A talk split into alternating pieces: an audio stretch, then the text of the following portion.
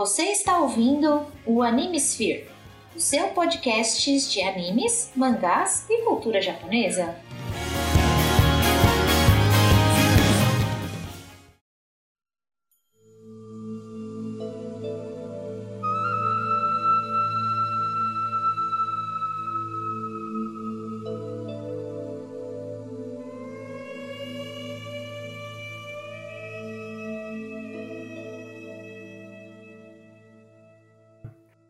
E aí, senhores, senhoritas, ouvintes do meu coração, aqui é Jorge Augusto e hoje vamos mergulhar de novo nessa coisa linda que é a cultura japonesa, né? Oi, pessoal, aqui é Rita. Tô aqui para falar das coisas que eu sei sobre o Japão. Espero que vocês tenham bastante coisa para comentar aqui nos comentários. Fala galera, aqui é o Álvaro e hoje a gente vai para mais um episódio de Bizarrices no Japão. Não, dessa vez não, Álvaro. Dessa vez não. Eu acho Bom. que o Brasil tem várias bizarrices também, então é só uma questão de ponto de vista cultural mesmo. É só uma questão de cultura, é que pra gente eles são meio bizarros. Não, pra gente, vírgula, né? Eu já, eu já não acho bizarro, não. Se bem que a única coisa que eu acho bizarro é máquina de, de venda de calcinha usada, mas tá valendo. A única coisa que você acha bizarro? Não, é uma, da- é uma das muitas, mas essa daí é bizarro pra qualquer um. Porra, eles têm um, você tem noção que eles têm um prédio que é um andar de, de fetiches de, de sexy. De, de. eh, eh, Como é que chama? Sexy, sexy shop? Porra, Tá, vamos. cada vamos andar é uma coisa diferente. Tá, vamos, vamos parar de queimar pauta e vamos seguir, vai.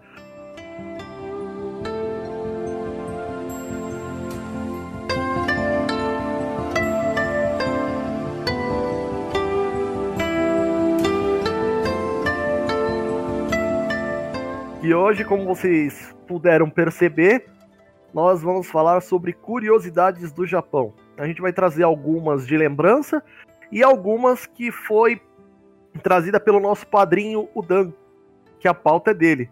Era pra ele participar, só que não deu, sabe como é que é, né? Fuso do Japão, essa é a história. Então, vamos começar pela pauta feita pelo padrinho. Primeiro de tudo, o sistema de escrita japonês utilizam quatro maneiras de escrever ao mesmo tempo.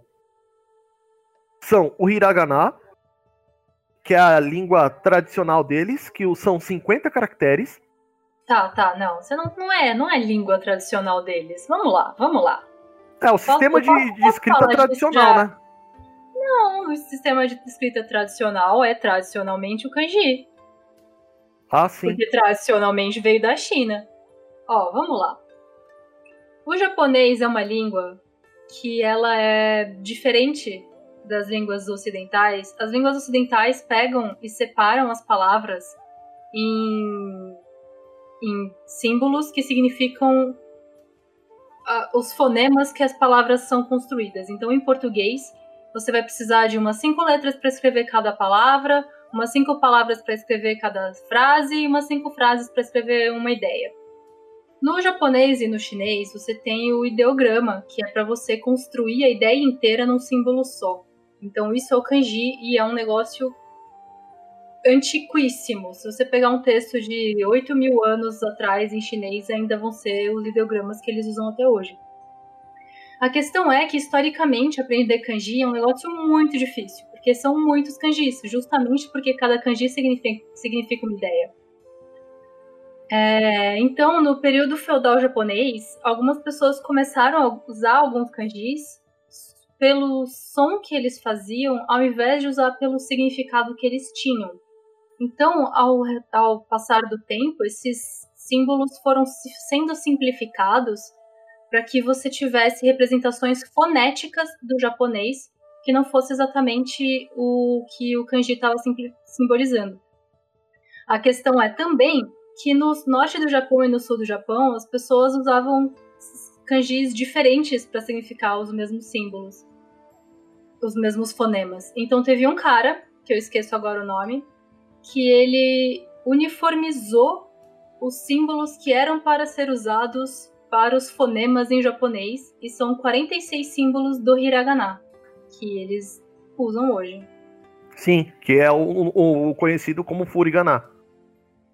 Então, aí eles também têm outros 46 símbolos que significam são, são utilizados para palavras estrangeiras, que, que é o katakana. É, como, como disse o Dan, o hiragana é a parte cursiva, né? Ela é mais arredondada. E o katakana é a parte mais angular. Cursiva Ou- é difícil, porque existe cursiva em japonês justamente porque cada kanji, cada hiragana e cada katakana você tem uma ordem correta de escrever os traços. E a cursiva japonesa faz com que você não tire a- o pincel do papel na hora de escrever. Então é um negócio complicadíssimo de ler. Sim, sem dúvida. Mas sim, os hiragana são mais redondinhos e os katakana são mais angulosos. E o kanji são ainda os símbolos tradicionais chineses que é, um chinês e um japonês não conseguem ler a língua um do outro, mesmo conhecendo os símbolos, porque quando você junta dois kanjis, eles mudam de.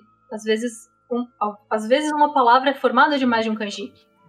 Então tem E o muda famoso. completamente significado. É, então tem o famoso pássaro de terno, que é pinguim em japonês.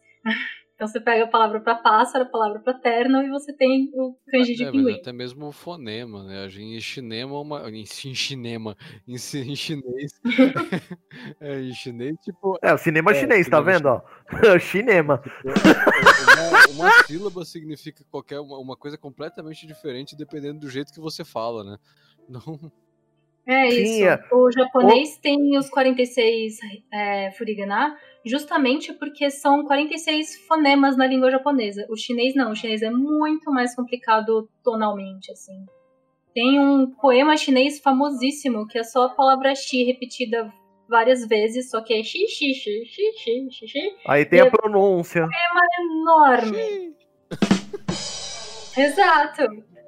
Então, E- é aí, é aí que entra a questão que eu ia falar.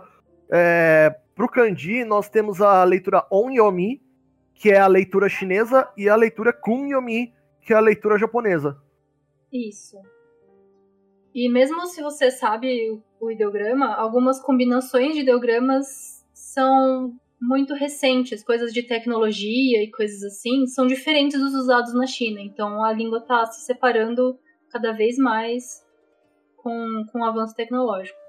Mas, Ah, mas se- atualmente, com a vida que a gente tem hoje na internet, os japoneses também incluem no ensino básico o conhecimento do alfabeto ocidental.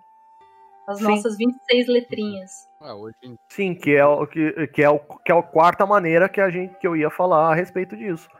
Se você pegar em questão, é, o segundo o dia a dia do, do, do Dan lá no Japão, se utiliza é, pelo menos 3 mil kanjis com uma vida adulta e ele no dicionário oficial de japonês possui 50 mil kanjis. Cara, é muita coisa. É, então, que eu saiba, você precisa saber pelo menos 3 mil kanjis para ser considerado alfabetizado. Sim. E o povo reclama do português. Isso o porque. problema do português é que a gente tem mais de 70 conjugações verbais para cada verbo. É esse o Sim. problema do português. O japonês não tem esse problema. A língua japonesa tem umas conjugações verbais bem tranquilas. É por isso que eu digo, nesse ponto, o japonês, a língua japonesa é mais próxima do inglês. Por conta que você não tem muita conjugação verbal. Na verdade, no inglês você não tem nenhuma, né? Mas tá valendo. Nossa, eu tô aprendendo japonês agora e eu tô descobrindo que é mais fácil fazer paralelos com o português do que com o inglês. É, esse é o único paralelo que eu faço, né? Tem um verbo no Japão que é um verbo muito utilizado por gringos igual nós, que é o verbo suru, que é o verbo fazer. Então, às Hum. vezes você não sabe o verbo do negócio, mas você sabe o substantivo, então você fala o substantivo suru, que você foi lá fazer o negócio. Sabe? Igual a gente fala em português. É. Como dizem os mineiros, é só, é só, só faz o trem aí, tá tudo certo.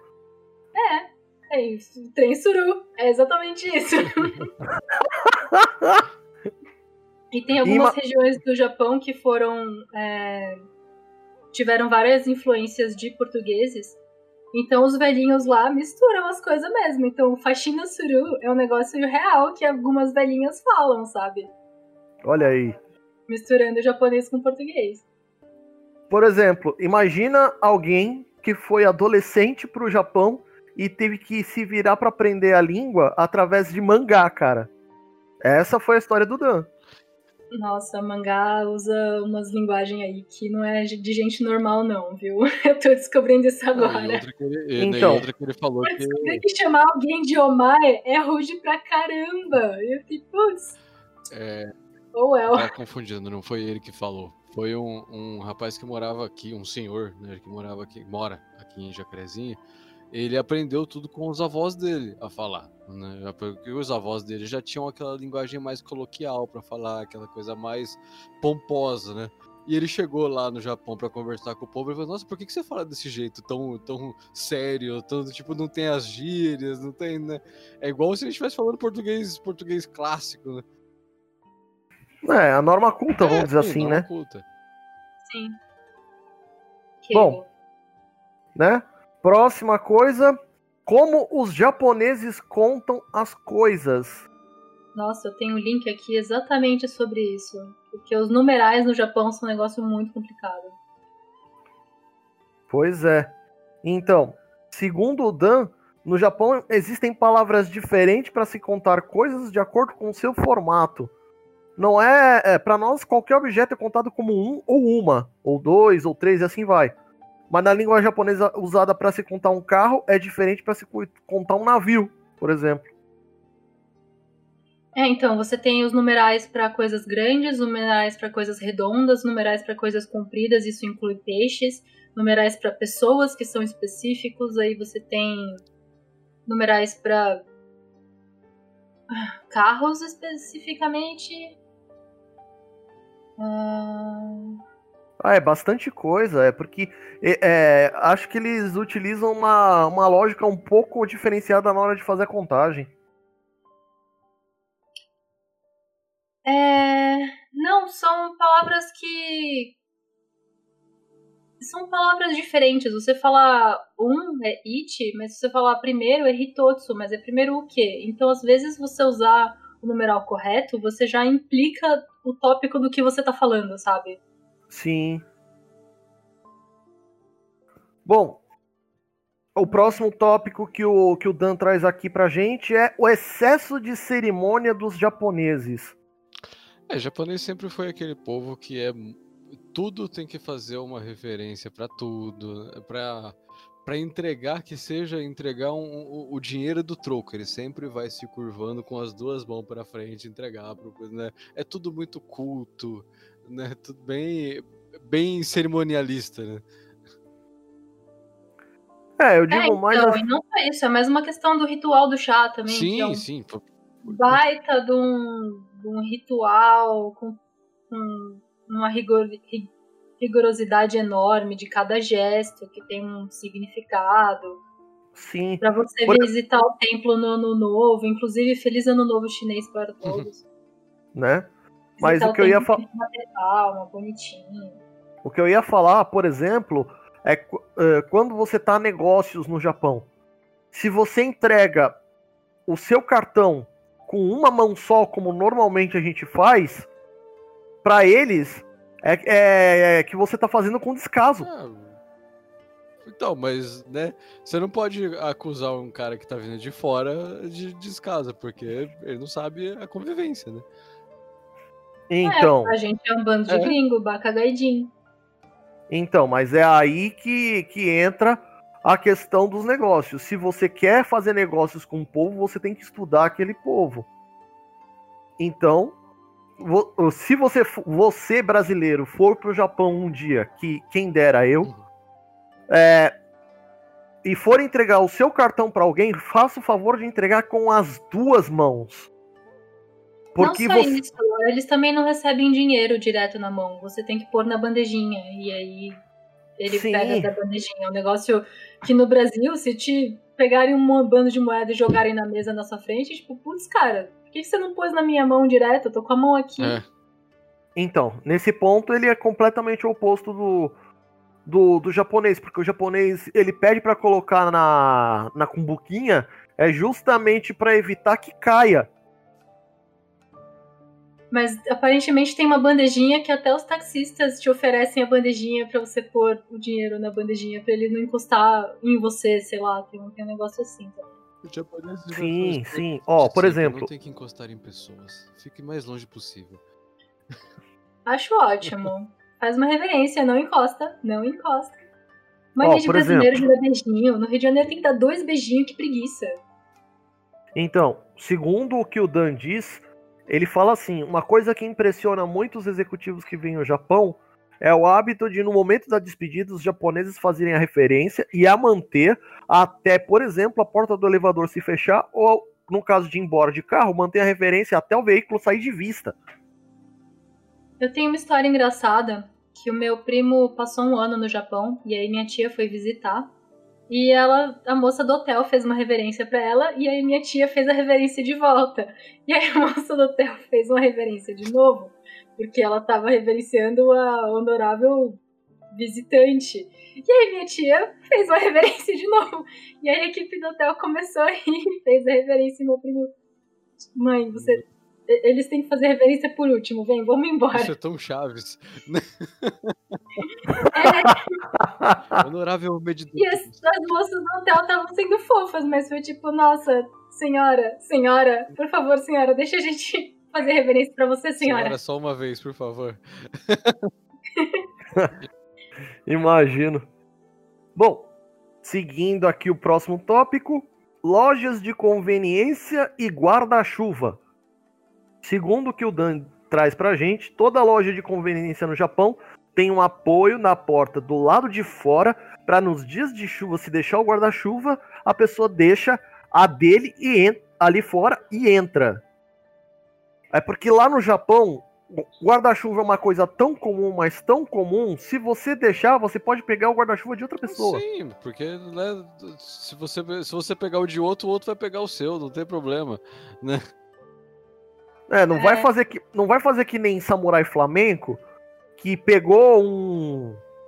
Ou uma pessoa pegou o guarda-chuva do, do personagem e o Samurai Flamenco foi atrás da pessoa e a pessoa pegando o trem e o Samurai Flamenco foi atrás dele de bicicleta. Sei lá, aqui no, no Brasil a gente tem um apeguinho aos nossos guarda-chuvas. No, no Japão, pelo que eu entendi de alguns animes é meio que o cara leva o guarda-chuva todo dia pra escola, aquele dia esqueceu e tudo bem, foda-se, pega outro guarda-chuva, compra outro ali. Não, mas, mas isso, o Japão também já é um, um, país que é tão pequeno, né, que eles meio que não tem essa. essa é essa, é, esse apego esse maior às né? coisas. Né? Tipo, é igual o mangá. O mangá pra gente aqui, a gente guarda e coleciona. Pra eles é, é, é o jornal que eles deixam, no, deixam no, no metrô pro povo ler depois, né? Sim. E isso quando a gente fala de antologia, né, Álvaro? Eu não tô falando da, das edições não, de luxo. Sim, cara, falando de coisa. É, mas a Jump da vida é um revistão, é um bloco de, de páginas amarelas que deixam lá no trem para as pessoas verem. Cara, mesmo. mas você, você, você, pode dizer com mais eficiência que a parte de. O próprio colecionismo no Japão, cara, tá, tá virando uma coisa que o povo não tem lugar. O povo tem lugar para colecionar e não tem lugar para dormir, sabe? Então, o fato lá no Japão é que agora o colecionismo tá assumindo, tá, é, tá assumindo o nível digital. Sim porque aí eles não precisam se preocupar com o espaço físico. Inclusive, eu tô tentando ler mangás no site oficial da Shonen Jump pra eles verem que tem gente lendo, sabe? Ao invés de usar os sites ilegais, eu vou lá e ler o oficial. Ah, eu, eu também faço isso. Eu tenho feito com Dragon Ball Super. Eu tenho feito com Monster 8. Olha aí. Eu acho que eu, eu, eu vou tentar fazer também com Ai, como é que era o nome daquele, daquele, daquele mangá e daquele anime? Caramba. Sekirei. E também e tem. Monster 8, a, a Shueisha tá lançando exclusivamente pelo site, não tá sendo lançado na revista. E também tem o, o Claymore, que eles estão relançando. Ah, sim. E fora que a gente tá falando das lojas de conveniência, que você encontra de tudo praticamente para se comprar em conveniências no Japão, né? Desde, né, desde calcinhas usadas até grilos para você comer. Né? Ah, mas ah, é. isso tem um negócio também. No Japão é muito comum ter aquelas máquinas na que você Era coloca isso- a moedinha e, e compra coisas que não é uma loja de conveniência, é, É, uma, é uma máquina tipo, lá. é, não, é, não é o patinco, porque o patinco é os. Não, não é um patinco. É uma outra loja- coisa. Aqui, aqui em São Paulo tem no metrô, É, sabe? Você vai lá sim. e compra, sei lá, Você compra. celular. A gente tem uns bem Sim, legais nos metrôs hoje em dia. Dá Ah. pra comprar uns livros, dá pra comprar. A mais comum é de refrigerante, que você bota lá uma moedinha e sai a sua lata de Coca-Cola. Normal, a- normalmente também nas empresas tem aquelas máquinas que vendem também os salgadinhos. É, então. Aparentemente, isso é um dos maiores problemas que os japoneses têm quando eles saem do Japão, porque eles não sabem que não tem essas máquinas por aí no resto do mundo. É, É que aqui pra no, eles é muito comum. Paulo- é, então, pra eles é muito comum. Tem, tipo. Você tá. Perdeu a- o ponto do, do ônibus e saiu na, na puta que pariu da fazenda. No ponto de ônibus da fazenda tem uma máquina dessas ali pra você pegar um, um- uma sopinha quente. Você fica, ué, mas vende sopa? Vende sopa na máquina. Pois e aqui é, em São Paulo, eu vi uma pesquisa muito interessante sobre o metrô, que estavam tentando implementar essas máquinas em outras regiões de São Paulo, mas é muito é perigoso. As pessoas roubam muito aqui em São Paulo. Então Sim. só tem dentro do metrô porque tem segurança e fecha o metrô durante uns horários. Então, então lá pode ter essas máquinas sem É, problema. porque Brasil tem, tem disso, né? A gente aqui não tem segurança nenhuma em lugar nenhum, né? Então, pois- Mas essa é pois uma das maiores dificuldades que os japoneses têm quando eles saem do Japão. Eles não se tocam que isso é mó diferentão, É. sabe? Ter essas máquinas de conveniência pra todo lado. Ah, mas eu acho isso, eu acho isso, eu acho isso magnífico, cara. Tipo, você tá na PQP de barquinho, você tá com fome, virou pra um lado, viu uma maquininha com, com um lanchinho, um, uma- um, um macarrãozinho daqueles é, que você esquenta a água e, e sai comendo. Inclusive, uma dessas Ah, já vem máquinas. Você compra a lata de udon quente na máquina e já tá lá, e É. você abre e come, sabe? É, você compra desses cup noodles e na própria máquina tem a, a mangueirinha com água quente pra você colocar e sair co- cozinhando o macarrão. É, é, é, é lindo isso. Aí, agora o último tópico que o Dan trouxe, mas aí depois a gente discute outras coisas. É superstição dos números. Repete isso que você falou esquisito. superstição dos números. Por exemplo, no caso do Japão, a gente tem é, que eles não utilizam quase de jeito nenhum, principalmente em hospitais, os números 4 e 9, por causa da leitura. Eu achei que era 4 e 7. Na verdade, não. É. Porque o- a leitura do 4 é Shi e a leitura do 7 é Shit. Então Sim. você tem os- o, o fonema Shi, que significa morte. É que assim, o, o 4, o 7 e no caso o 9 também, porque segundo o que o Dan passou pra gente, o, o, o kanji de sofrer se lê muito parecido com o número 9. Ah, sofrer. Ah, então faz Principalmente- sentido não tem hospital, ok. Sim, faz sentido não ter os números 4, 7 e 9 no hospital. Porque você não, não pode colocar nada relativo à morte, nada relativo a sofrimento. sim. Sim. Mas o 4 em específico, às vezes tem alguns lugares que não tem nem o quarto andar, justamente porque o 4 é um símbolo de mau agouro, de morte. Tanto o 4 quanto o 7 tem formas alternativas de leitura pra você Sim. poder evitar falar de morte. Então o 4, ao invés de falar Shi, você fala Yon. E o 7, ao invés de falar Shit, você fala Naná. Sendo que tem, tem um mangá com esse nome. Nana. Inclusive, Nana tem duas personagens chamadas Nana e uma delas decide que o apelido da outra vai ser Hachiko, porque Hachi é 8. Então, Sim. ah, eu sou a 7 e você é a segundinha lá. Então agora seu apelido é o nome do cachorro do livro, então você vai ser o, o 8. Ah. É só você pegar, por exemplo, eu- lá vou eu trazer Dragon Ball, obrigado Toriyama por mais essa citação. É, no Dragon Ball clássico, o Android número 8 é chamado pelo Goku de Hachan. Traduzido bem ao pé da letra aqui no Brasil por Oitinho. E tá certo. É oitinho. Sim. Mas ao mesmo tempo que é engraçado, os japoneses não têm o quarto andar, hahaha. Aqui no Brasil tem vários prédios antigamente que não tinham décimo terceiro andar. Justamente pelo mesmo motivo. É uma superstição aí de uma questão cultural. No caso é. É a questão do catolicismo, mas mesma coisa. E outra coisa, você sabia que tem um nome pra isso de você não utilizar e, e- e ter medo do número 4? Ah, tem É o nome chamado- de todas as fobias do mundo. Tudo, tudo tem nome. Tetrafobia. A fobia mais esquisita que eu já vi era a fobia de tomate. Qual era o A nome? tetrafobia é é fobia de números, não é? Sim, tetrafobia é a é a fobia pro número 4. Não, eu acho que é fobia pra números. Você tem medo de números. Né, que tetra é- tem a ver com quatro direto. Então tá, então tá bom. Sim. Então tá bom, tô errado. Até porque, se você pegar isso, não existe só no Japão, mas na China, até porque, por questão cultural, o Japão aprendeu a escrever com chinês, né? E na Coreia também existe isso, da tetrafobia. Agora, Mas, ó, qua- Tem, tem, ó, lacanofobia é o nome, é a fobia de tomates. Existe. Tem umas fobias Como é- muito esquisitas. Lacanofobia. como é que é o nome da fobia de tomate? Lacanofobia, com CH. Lacanofobia? É. Nossa senhora. A única coisa que eu, que eu sabia o nome certinho, direitinho, é acrofobia. Que é meio de altura. Não, eu sei É, várias. Aracnofobia, Ah, essa também é. Agorofobia. palatofobia? Talassofobia, na verdade, é bem comum. É medo do mar, mar escuro. Sabe quando você vê aquele oceano que você não vê além do que, sei lá, uns dois metros, você vê aquela escuridão opressora? Talassofobia. As pessoas têm medo. Palassofobia, entendi. Eu tinha entendido palhaçofobia, mas tá valendo. Palhaçofobia. Tem um nome também, mas não tem esse nome. É, eu sei que não. eu- É porque o primeiro.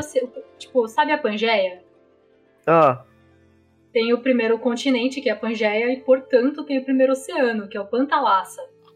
Então, é, de- Pantalassa. é o Ah, ah, centro entendi. acadêmico lá do IO. É, tá vendo? Animesphere também é cultura. Yeah. Pa- medo de palhaço é caurofobia. Caurofobia? É, então, tem medo de tudo. Medo do número 4 parece até de boa depois É. disso. né? Eu, eu tenho, me- eu tenho uma, uma fobia que eu acho que é bem comum pro povo brasileiro. É falta de dinheiro no fim do mês, fobia. Eu tenho medo de, eu Bom, tenho Eu tenho também. aquela coceira, uma alergia de, de entrar no vermelho, É. sabe? ah, sim.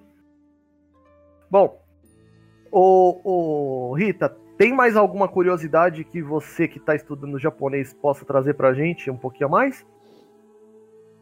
Ah, cara, tem várias coisas legais que eu tô aprendendo com relação à língua. É, porque a minha segunda língua é inglês, às vezes meu cérebro vai pro inglês antes de ir pro japonês, mas se eu fizesse a ponte direto ia ser mais fácil pra minha vida. Está sendo difícil. Mas uma curiosidade que eu queria trazer, que eu não sei se vocês falaram no primeiro episódio sobre isso, é sobre os japoneses tirarem o sapato antes de entrar na casa. Ah, a gente falou. Hum, então tá bom. Porque, sei lá, a coisa legal que eu acho disso é que não é um negócio exclusivo do Japão. Algumas culturas decidiram que era uma boa ideia. Então na Alemanha isso também é bem comum. Isso sem contar que no Japão, além de você entrar descalço em casa, deixar os seus sapatos na entrada, para você ir ao banheiro você tem uma sandália diferenciada. Hum, isso é legal. E tem Porque também que no Japão eles- você tem diferenciação do, do banheiro que tem a privada e o banheiro que você toma banho. São, são Sim. lugares distintos. Não é que nem aqui no Brasil que é tudo junto. Aqui no Brasil é várzea, cara.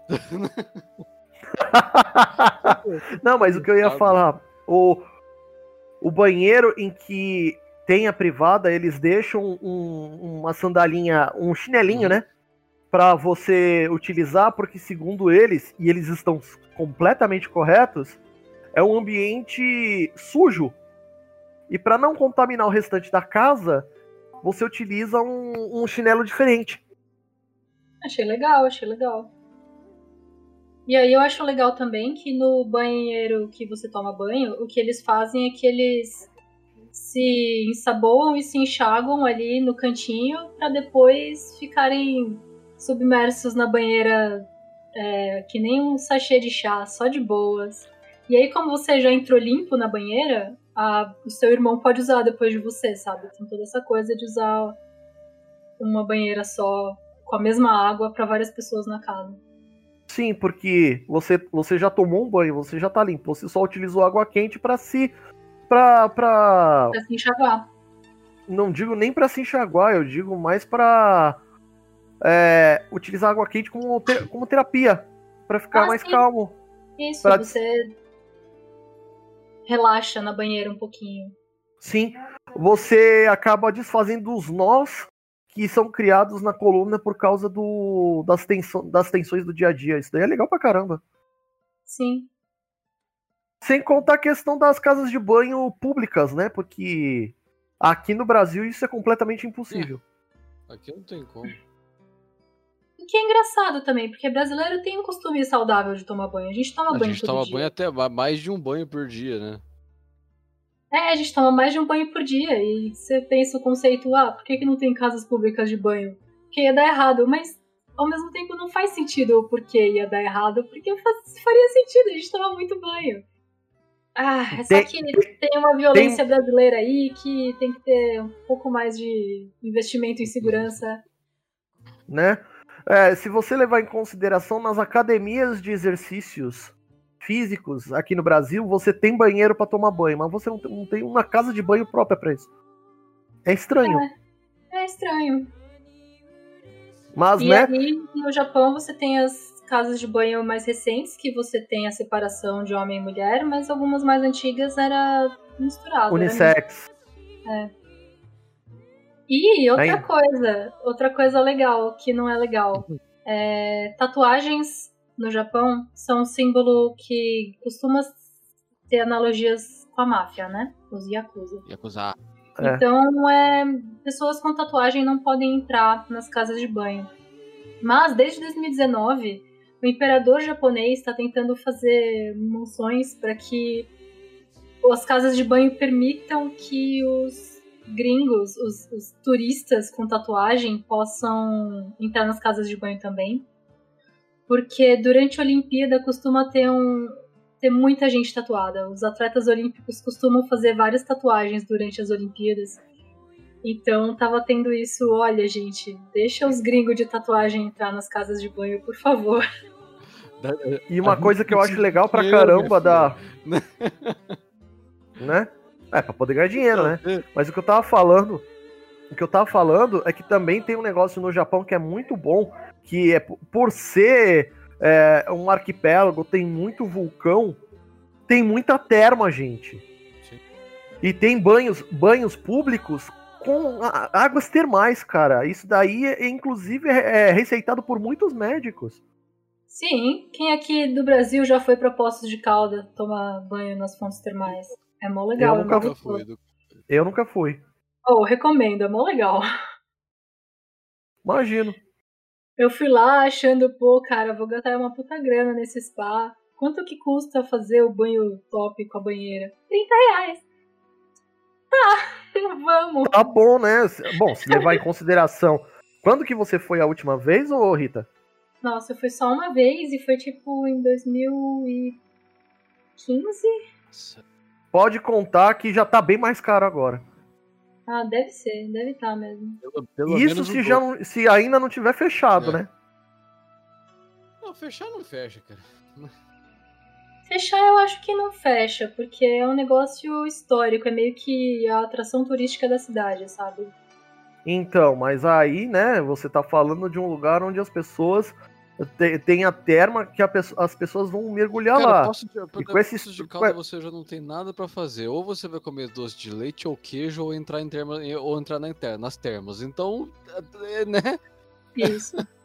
E as Então, termas mas de Poço de Calda, você vai lá e você tem um banheirinho exclusivo seu com uma banheira e você entra lá sozinho. Eu fiquei... Ah, aí. Eu Não, o que eu tava que falando é mais a Eu queria questão. que rela- fosse igual nos animes, sabe? Eu quero o meu, minha banheira de pedra ao ar livre, vendo as sakuras. Ah, eu preciso visitar o Japão, velho.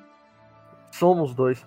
O que eu ia falar, a questão do distanciamento social, né? Eu pensei que era uma coisa só pra uma porrada de gente. Não, Aí- aí é piscina. Não, é tudo bonitinho ladrilhado, é uma gracinha. Olha aí. Não é um piscinão, não. Aí é piscinão de Ah, ramos porque- mesmo. Não, É que um eu, o que- tratamento Movup, super recomendo. se você vê, por exemplo, no Japão, isso a gente pode ver inclusive em muitos animes, tem lagos naturais termal, termais que são divididos apenas por uma divisória de madeira. De um Ah, lado sim, é o masculino e de um outro é biombo. feminino. É, eles colocam um biombo no meio. Tinha que ter um junto. Mas eu vi alguns lugares que você pode ir numa estalagem que tem fontes termais e você tem uma, uma banheira de fonte termal exclusiva do quarto. Então, mesmo Nossa. se você for um- uma pessoa com uma tatuagem enorme, você pode também aproveitar os banhos japoneses. Nossa, que delícia, cara. Ah, outra coisa, uma curiosidade que eu tenho do Japão também. É que eles são muito gentis e muito educados com os ocidentais e estrangeiros que estão lá e aprendendo a cultura e tentando lidar. Mas se você tem cara de japonês e não sabe o japonês, eles ficam muito bravos. O Dan, eu lembro que o Dan falou isso pra mim, porque, é, por exemplo, meu tio, é, o irmão da minha mãe, ele foi pro Japão porque ele trabalhou pra Toshiba e lá, se você vê um gringo comendo com hashi e se portando conforme eles, eles ficam maravilhados. Agora, por exemplo, como o Dan já contou, você é parecido com eles e você não sabe nem a terça parte do que eles sabem, eles acham que você tem a obrigação de saber. Porque você Exato. parece com eles. Nada mais justo. Exato. Então eu tenho uns amigos que são de família japonesa aqui no Brasil. Então é. Se você tem os dois pais japoneses, você é um Nisei. E se você casa com outro Nisei e tem um filho, seu filho vai ser um Sansei. Eu tenho um amigo que é um Sansei e ele foi pro Japão pra conhecer, visitar a família de lá. E ele foi muito maltratado porque ele não sabia japonês. Pois é. Porque lá eles veem, ah, esse cara é parecido comigo, ele tem que saber. Que mais? Eu sei um monte de, de besteira, né? Eu sei Bom. que a primeira banda de metal que conseguiu chegar no Japão, porque o japonês tinha um tradicionalismo musical enorme, foi o Kiss. Porque a maquiagem do Kiss parecia a maquiagem de kabuki. Então eles conseguiram chegar no Japão e o Japão abraçou a, a história do, do metal a partir disso. Então o metal no Japão é muito peculiar por conta dessa influência específica do E Kiss. muito forte. Tem muitas Pois é. bandas, tipo, principalmente bandas brasileiras, que, tipo, o Angra, por exemplo. O Angra tem muito mais fã japonês do que brasileiro. Nossa, o Sepultura é muito Sim. mais famoso fora do Ah, Brasil não, mas do isso que é aqui. geral, né? O Sepultura sempre foi muito mais famoso fora do que aqui dentro, né?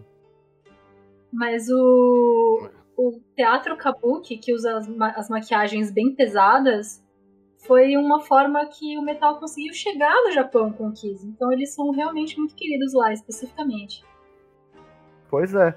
E- É, e isso faz todo sentido, né? Até porque é uma forma de se aproximar por meio da própria cultura dos caras. Isso daí eu acho, eu acho do Tem, caramba, tem velho. shows históricos no Budokan. né, né? Tem vários shows de metal muito bons que Né? são no, no, no Budokan. É muito bom, cara.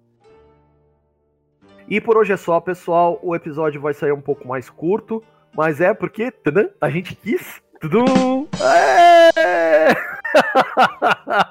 mas, cara, cultura japonesa é, é algo gigante, cara. É, curiosidade sempre vai ter. E es- esse tipo de episódio a gente vai ter sempre muitas partes. Então, espere por mais partes disso daqui, não é mesmo, gente? E a gente até pede, na realidade, se vocês têm alguma curiosidade que vocês gostariam que a gente não sabe, manda aí pra gente, que a gente coloca aqui no episódio. Ou Opa! vocês têm alguma dúvida que vocês queiram que a gente pesquise e responda, também comenta aí e a gente responde. Pois é. De resto, eu agradeço a você que ouviu a gente pacientemente até aqui. Peço que você comente no episódio, mande e-mail, mande um Twitter, um comentário no Facebook, onde quer que seja. E é, simplesmente, ah, se você quer ajudar o Animesphere a alçar voos mais altos, porque eu não vou ser hipócrita de falar que a gente fez isso só pra dizer que o podcast vai acabar se você não ajudar. Não, é pra ajudar o Animesphere. É pra ajudar o Animesphere a alçar voos mais altos. Com apenas um real, você já ajuda a gente a seguir em frente. Então é só ir lá em padrim.com.br barra Animesphere. É simples e direto. E a gente vai citar aqui os nossos padrinhos que estão no nível Kawaii, que é o Dan e o Jota. Aliás, ordem é, é inversa, né? Porque o Jota veio primeiro. Tá em ordem alfabética, sempre em ordem alfabética. Não, nem sempre. Eu, eu posso fazer por ordem de chegada. A, a ordem de, que você quer, de quem você quer falar primeiro. né?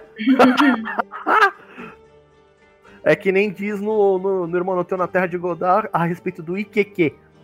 Se que eu quiser. É, isso aí. Ô, oh, Bom, de ah, resto. Micalateia. é, Micalateia. Como a gente consegue colocar Irmão Teu na Terra de Godard num cast sobre curiosidades do Japão. Olha que beleza.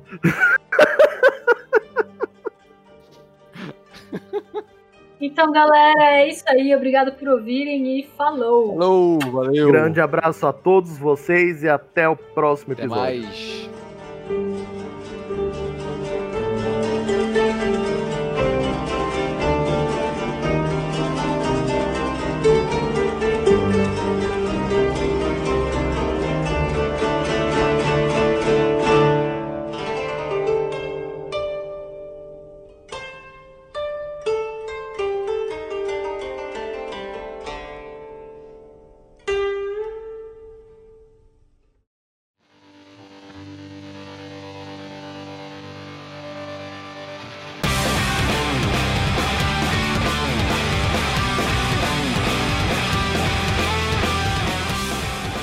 Este episódio foi editado por Firefalcons Editions, que você encontra em firefalcon.com.br.